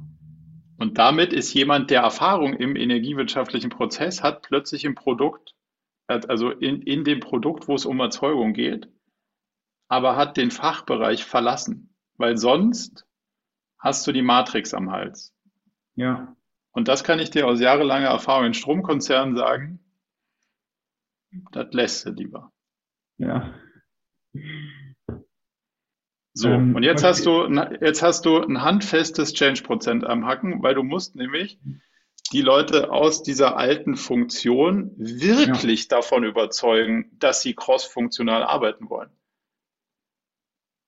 Und da scheitert ja die Konzernlandschaft in Deutschland dran, dass alle sagen, hey, wir sind so cool und wir machen jetzt Tribes und Chapter und mhm. Leads und weiß der Geier, wie es alles heißt, aber na, meine Schulterklappe und mein Stuhl und mein Fahrer und mein Eckbüro, ey, don't touch it. Ja. So, und da kommt, da kommst du jetzt in den spannenden Teil der Diskussion rein. Es funktioniert total, wenn du sagst, so, jetzt haben wir ein cross-funktionales Team und das cross-funktionale Team hat dedizierte Ressourcen. Da ist jemand drin, der, der hat Erfahrung im Bereich Energiewirtschaft, Datenschutz, Marketing, whatever. Und dann machen die das, was sie machen können losgelöst von den anderen. Und das heißt, genau da werden die Entscheidungen getroffen und nicht von der Seite noch durch, weil jemand durchregiert von der Seite, sondern diese Verbindung wird abgeschnitten und sagt so, du sitzt jetzt in diesem Team und wir in dem Team organisieren uns jetzt. Da steht und fällt leider der Erfolg von diesem, also will man es wirklich crossfunktional haben und tun oder will man es so konzernisch crossfunktional anmalen und so tun, als ob man modern arbeitet, die Leute aber dennoch in ihren alten funktionalen Rollen halten, weil dann hast du eine Diskussion über Betriebsrat und Vergütung und was da alles irgendwie so mit sich kommt. Das ist durchaus nicht unkomplex, die Fragestellung, ist ja auch nicht trivial zu lösen, aber die Antwort ist klar und die Antwort ist, wenn du da drauf guckst, gibt's auch keine andere schlaue Antwort. Die Frage ist nur, wie konsequent seid ihr in der Umsetzung dessen, wenn ihr sagt, wir wollen crossfunktional arbeiten, wollen wir wirklich crossfunktional arbeiten und dann muss man auch wirklich crossfunktional arbeiten und eben nicht in der Matrix. Ja. Nehme ich mal mit, Marco. Vielen Dank. Ich, ähm, also das, Thema ist ja letztendlich Commitment in der Geschäftsführung. Das ist so. Ähm, in, dem, in dem Kontext, ähm, da sind wir schon auf einem guten Weg, das zu erreichen, aber es ist noch kein finales Section drin. Ähm, aber mich interessiert einfach das Thema und deswegen habe ich gedacht, platziere ich mir die Frage.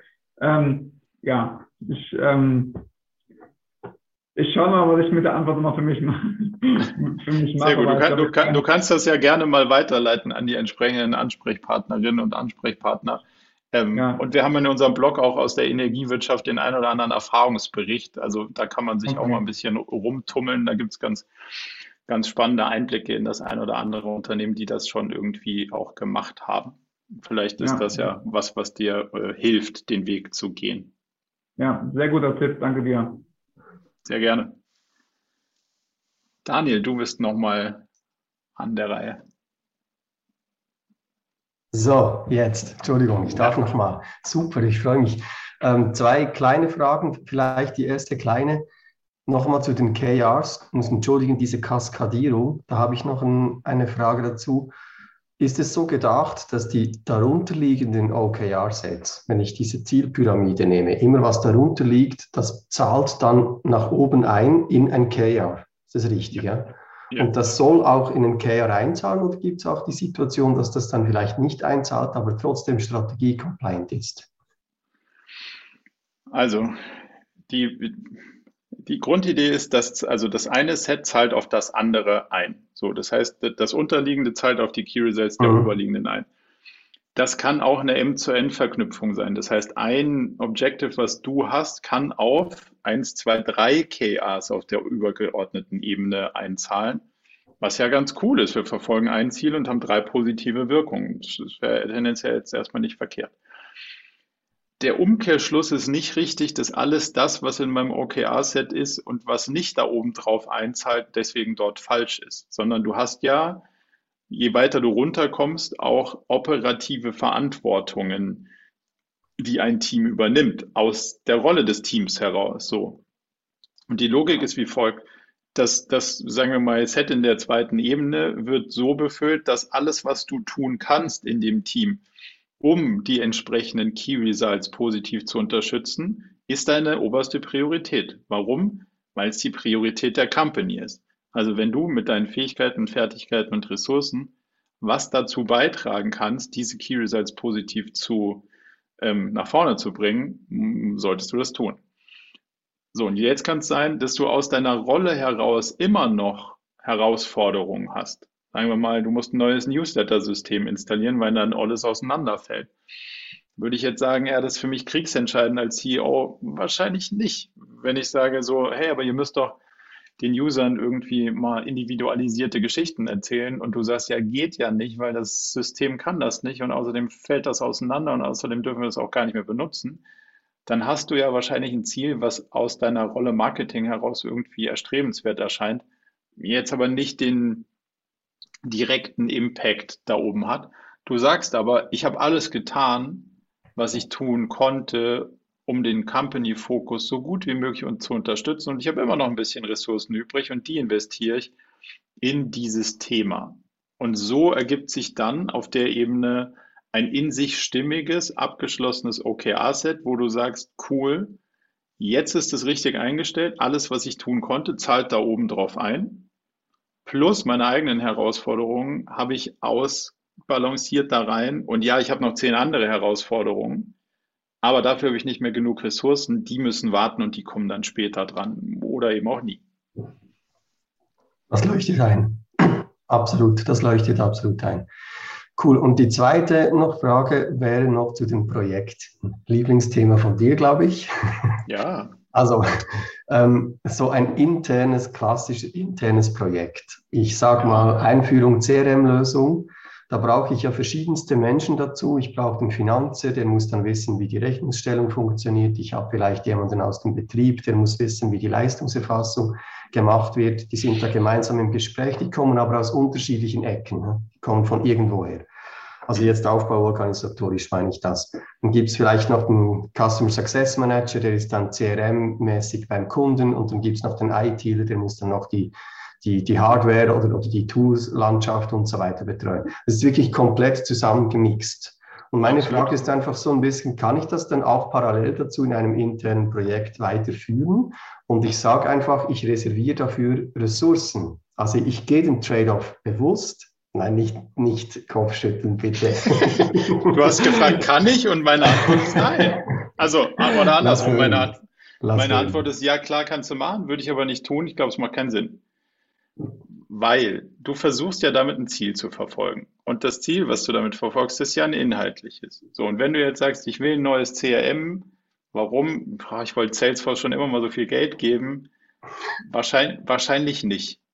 Also willst du ja irgendwas du willst ja irgendwie bessere Entscheidungen am Kunden treffen, ein besseres Problemverständnis für den Kunden entwickeln. So, und ja, dazu brauchst du wahrscheinlich nicht nur dich selbst, sondern auch noch IT und Controlling und Finance und wen weiß der Geier was. Ja.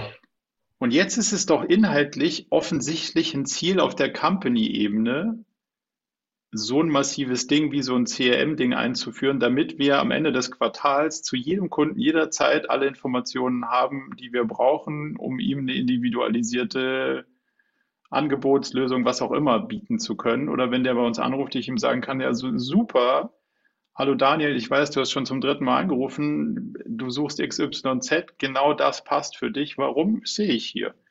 So, und wenn ich beschließe, dass das ja offensichtlich ein Company-Ziel ist, frage ich alle anderen, wenn das das Ziel in der Company ist, liebe IT, habt ihr Bock, das zu machen? Dann sagen die, mach ich nicht.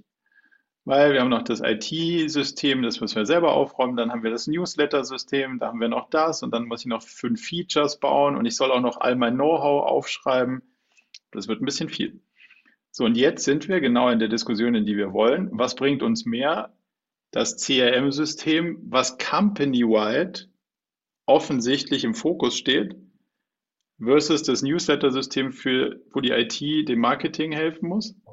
Und jetzt bin ich doch genau in der Diskussion, in der ich sein will. Und jetzt bringe ich doch alles über den OKR-Prozess auf den Tisch und diskutiere über die zu knappen Ressourcen, was wichtiger ist als das andere. Das ist der Kern des OKR-Prozesses. Wenn ich jetzt sage, ich weiß schon, aber ich will ja trotzdem das, wofür wir eigentlich keine Ressourcen haben, mache ich ein Projekt draus. Und was mache ich dann? Ich setze mich mit den drei, vier, fünf Leuten zusammen, die ich brauche, gehe denen richtig auf die Nerven und sage, hey, Daniel, ich brauche von dir unbedingt das und das. Kriegst du doch hin, oder? Dann kommt der Nächste und versucht das Gleiche. Und wann ist, bist du jetzt in der Lage zu sagen, nee, sorry, kann ich nicht machen, weil bringt uns nicht weiter und ich muss die anderen Sachen machen, die uns viel weiterbringen. Kriegst du ja alleine nicht hin, wenn du immer in diesem Projektbegriff steckst. Jemand verfolgt ein Ziel, alle Interessensgruppen werden da reingezogen oder alle, die man irgendwie braucht, aber der Engpass wird nirgends sichtbar und nie verhandelt. Deswegen glaube ich, es macht überhaupt keinen Sinn, das so zu machen, sondern es macht Sinn, sich die Frage zu stellen, was soll denn da rauskommen, wenn wir Hunderttausende von Euro in Salesforce stecken?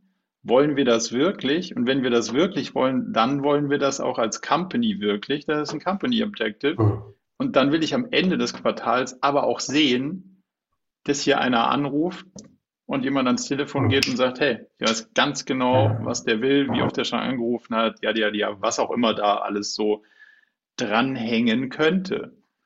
So, und dann kannst du auch durchdirigieren und sagen, offensichtlich ist das CRM-Thema Top-Priorität. Und jetzt richten sich bitte alle danach, weil da müsst ihr irgendwie, und jetzt kommen wir wieder zu der Konsequenz. Das heißt dann nicht mehr fünf Features fürs Produkt, sondern nur noch vier, weil wir ein Thema auf dieser interne Systematik verwenden. Und das mhm. ist dann A transparent, B gewollt und C für für alle nachvollziehbar. Und jetzt weiß HR auch, hm, Mist, mein Bewerbermanagementsystem muss ich wieder okay. ohne klarkommen. Das heißt, es gibt nicht ein Projekt im Projektsinn, sondern du hängst das am richtigen Ort als Objective an, vielleicht ganz zu oberst, vielleicht eine Ebene drunter, je nachdem, was die Breite ist, und dann genau. kaskadiert sich das. Okay. Absolut. Ähm, und was ist, wenn es zu groß ist für ein Quartal? Was wäre deine Antwort? Also, wenn du jetzt unbedingt das Ding haben musst. Wenn also, du hast gerade, du hast gerade, du hast gerade, du hast gerade, ja, was für Quatsch. Also, du hast gerade gesagt, es ist zu groß für ein, für ein, also, deine Aussage war, es ist zu groß für ein Quartal. Und dann kannst du auch nicht sagen, aber ich brauche es unbedingt, weil du hast gerade selber gesagt, es ist zu groß fürs Quartal. Wenn es zu groß fürs Quartal ist, musst du es kleiner schneiden. Dann ja. musst du halt der Wahrheit die Ehre geben und zu sagen, puh, ein ganzes Auto in dem Quartal kriege ich offensichtlich nicht gebaut. Und dann kommen wir ja wieder diesem agilen Grundgedanken näher. Also ich lüge mir nicht in die Tasche und sage, naja, es muss schon gehen. Also du kannst natürlich Ressourcen aufstocken ohne Ende, wenn ja, du Geld hast und schnell genug Leute findest. In der Realität eher schwierig. Aber dem Grundgedanken der Agilität gefolgt, heißt das ja, wenn ich das ganze Auto nicht in dem Quartal gebaut kriege, fahre ich so lange zurück, wo ich sage, ah, Brett, vier Räder dran, irgendwie so eine Schnur zum Lenken und damit rolle ich mal den Berg runter, ist besser als gelaufen und ich habe was gelernt. So groß kriege ich es hin, lass das machen. Hm. Und ich mache später weiter. Naja. Das ist die Idee gut. dabei. Also, Vielen Dank. Danke dir. Sehr, sehr gerne. Dann, wenn ich es richtig sehe, Urs noch und Benedikt. Oder Urs auf jeden Fall. Ja, hallo zusammen. Ja, meine Frage ist eigentlich äh, schon geschrieben. Ich bin ganz neu in diesem Thema und versuche mich jetzt zu orientieren bei den sehr vielen Fachausdrücken. Ich bin nicht IT, äh, ich bin Handwerk und äh, suche Literatur, zum, zum mich zu orientieren, einfach mal äh, das, das für mich greifbarer zu machen und wollte fragen, hat, hat jemand einen Tipp für Verständlichkeit des Themas? Mhm. Also ich, kann, also ich kann dir mal meine Antwort geben und dann können wir gucken, ob sonst noch jemand irgendwie. Literatur ist sehr schwierig zu empfehlen. Warum? Ähm, und ich sage nicht, dass alle Bücher, die da draußen existieren, irgendwie doof sind. Ich sage, dass alle Bücher, die da draußen existieren, nicht das Gedankengut teilen, was wir als OKRs bezeichnen. Das mag gut oder schlecht sein. Ich würde das erstmal wertfrei betrachten. Wir haben eine Interpretation, die sich in einigen Fällen eklatant von dem unterscheidet, was du sonst als OKRs liest. Und da ist sozusagen so der, Klassiker, das John Doerr Buch und du musst wissen, das kam ungefähr fünf Jahre, nachdem ich angefangen habe zu versuchen zu verstehen, wie OKRs funktioniert. Deswegen unterscheidet sich unser Framework von deren. Ähm, das gibt eine ganze Menge Verwirrung und ist auch nicht sonderlich high sophisticated in meinen Augen. Ähm, aber es gibt dir sicher einen Einstieg und eine Blickrichtung auf das Thema. So. Wir haben ein relativ fehlerbehaftet und auch nicht mehr ganz so aktuelles E-Book. Da kannst du ein bisschen gucken. Es gibt einen Guide mit T3N, der OKR-Guide, den du bei T3N findest, den haben wir vor drei, vier Jahren, glaube ich, geschrieben. Der ist ein relativ handfeste, ähm, ja, recht handfester Leitfaden zu dem ganzen Thema, wie du durch den Prozess kommst mit relativ guten Anleitungen und den ganzen, welche Meetings gibt und all möglichen anderen Sachen. Das, das könnte ich dir vielleicht ans Herz legen. Dann gibt es noch Christina Wodkes ähm, OKR-Literatur und ein paar Amerikaner gibt es auf jeden Fall auch noch, die man alle lesen kann.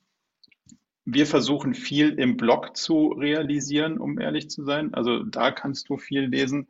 Und der ein oder andere, der vielleicht das schon ein paar Mal gehört hat, ich habe es schon öfter gesagt, aber es ist, dauert doch ehrlicherweise länger, als man denkt. Wir schreiben selber unser ein echtes OKR-Buch. Das, also nebenbei ein Buch zu schreiben, muss ich sagen, ist wirklich anders, als ich es mir vorgestellt hatte. Aber wir sind guter Dinge, dass das noch dieses Jahr vielleicht irgendwie das Licht der Welt erblickt. Da könnt, da, dann kann ich dir das auch ans Herz legen. Aber vielleicht im Blog und so und in diesen Formaten versuchen wir viel zu, ähm, viel zu lösen. Ich weiß nicht, wenn sonst jemand aus der Audience äh, noch einen guten Tipp hat, den ich jetzt nicht gesagt habe, dann gerne hier einfach in den Chat hauen.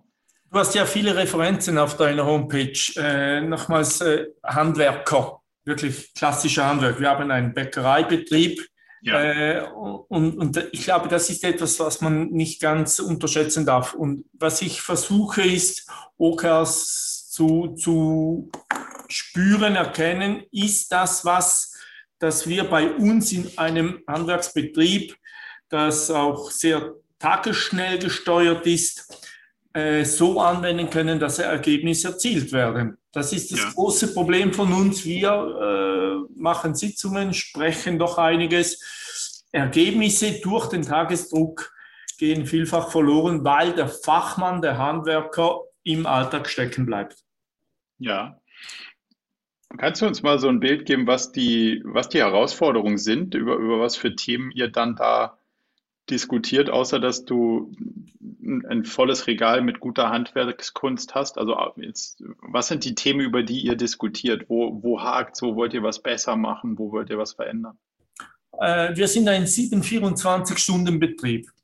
Also wir produzieren 365 Tage, 20 Stunden am Tag. Und das per, per Hand oder maschinell? Äh, wir sind Handwerk. Wir haben okay. einen sehr tiefen äh, Automatisierungsgrad. Das wollen wir bewusst so halten, aber sind eine, haben doch eine hohe Leistungsfähigkeit in, in der Menge. Äh, und da gibt es die Überschneidungen, die Überschneidung oder Schnittstellenproblematik vor allem, wir haben ein sehr großes Kundenportfolio mit Kleinmengen, Kleinstproduzenten oder Produktenanzahlen und dass das richtige Produkt zur richtigen Zeit in der richtigen Menge am richtigen Ort ist. Das sind solche Themen, die wir doch äh, immer wieder an große Herausforderungen stoßen. Also unsere Erfahrung ist, und da wir haben auch ähm, ich habe selber zwei, drei größere Backbetriebe von innen gesehen, OKR-seitig, also durchaus mit einem hohen Automatisierungsgrad, aber dennoch ähm, nicht branchenfremd für dich. Da kann man auf jeden Fall Punkte mitmachen. Und ich glaube auch gerade, dass das Handwerk davon profitieren kann, wenn man sich um die Themen erstmal quasi zu sortieren, wo wollen wir denn was besser machen oder was sind denn jetzt eigentlich die Ziele, die wir uns vornehmen und wahrscheinlich bist du gut beraten darin, wenn du erstmal klein, jetzt irgendwie nah am Karlauer kleine Brötchen wächst, dir wenige Ziele irgendwie vornimmst, die du neben deinem Tagesgeschäft versuchst voranzubringen, ähm, um erstmal ein Gefühl dafür zu entwickeln, so, hey, wie viel Luft ist denn eigentlich neben dem, was wir da so day to day durch die Tür kriegen? Und da wirst du feststellen, das ist wahrscheinlich gar nicht so viel, wie du dir wünschst oder wie du dir vorgenommen hast. Und, und da sozusagen erstmal so zu kalibrieren und einzustellen, wie viel verträgt denn die Organisation eigentlich an Verbesserung, Fortentwicklung, Fehlerbehebung und Lernen und so? Und, und wie viel geht wirklich für das handwerkliche Produzieren der Produkte drauf? Und gibt es da überhaupt immer was zu verbessern? Weil das Schöne am Handwerk ist ja, das ist auch, liefert auch gute Produkte, wenn man öfter mal das Gleiche macht. Da, ist, da fühlt sich jetzt OKRs nicht unbedingt wohl. Also wenn du Exploration und Exploitation aufteilst, also das, wo du noch nicht weißt, wie es geht und da, wo du sehr genau weißt, wie es geht, der, der Backprozess wahrscheinlich, da ist OKR nicht die beste Wahl, der äh, Waffe der Wahl. Aber in dem explorativen Teil rauszufinden, wie machen wir was besser, effizienter, Fehler also, also nicht fehleranfälliger, also fehlersicherer. Da kann OKRs wahnsinnig viel helfen, die Inhalte zu strukturieren und, und einen äh, offenen Diskurs darüber zu führen, wie wir da am besten vorankommen. Und da würde ich einfach mal klein anfangen und sagen, okay, lass mal rausfinden, wo könnte der Hebel am größten sein, wenn wir die drei Ziele in dem Quartal versuchen zu verfolgen und die dann halt sozusagen schrittweise mit den Kolleginnen und Kollegen immer zu diskutieren und versuchen zu erreichen, ist wahrscheinlich der, der bestmögliche praxisnahe Einstieg für dich. Sehr schön, ja. ja. Enorm wichtig für uns, dass wir uns selber nicht überladen. Das absolut, das, das geht verloren. Vielen Dank und auch für die Inputs, die jetzt geschrieben werden. Dankeschön. Sehr gut. Dann haben wir den zeitlichen Rahmen, glaube ich, ziemlich gut getroffen. Und wenn ich, Benedikt, dich nicht überlesen habe, dann wolltest du auch gar keine Frage stellen. Dann würde ich sagen, haben wir damit alle Fragen sogar im Zeitrahmen beantwortet. Vielen, vielen Dank für eure Zeit, eure Aufmerksamkeit, die spannenden Diskussionen. Ich hoffe, es hat euch ein bisschen was gebracht und wir sehen uns gerne so in drei oder vier Wochen wieder. Super, danke schön. Vielen Dank. Gerne. Alles Gute. Tschüss. Danke euch. Tschüss. Tschüss. Danke. Tschüss. Wow.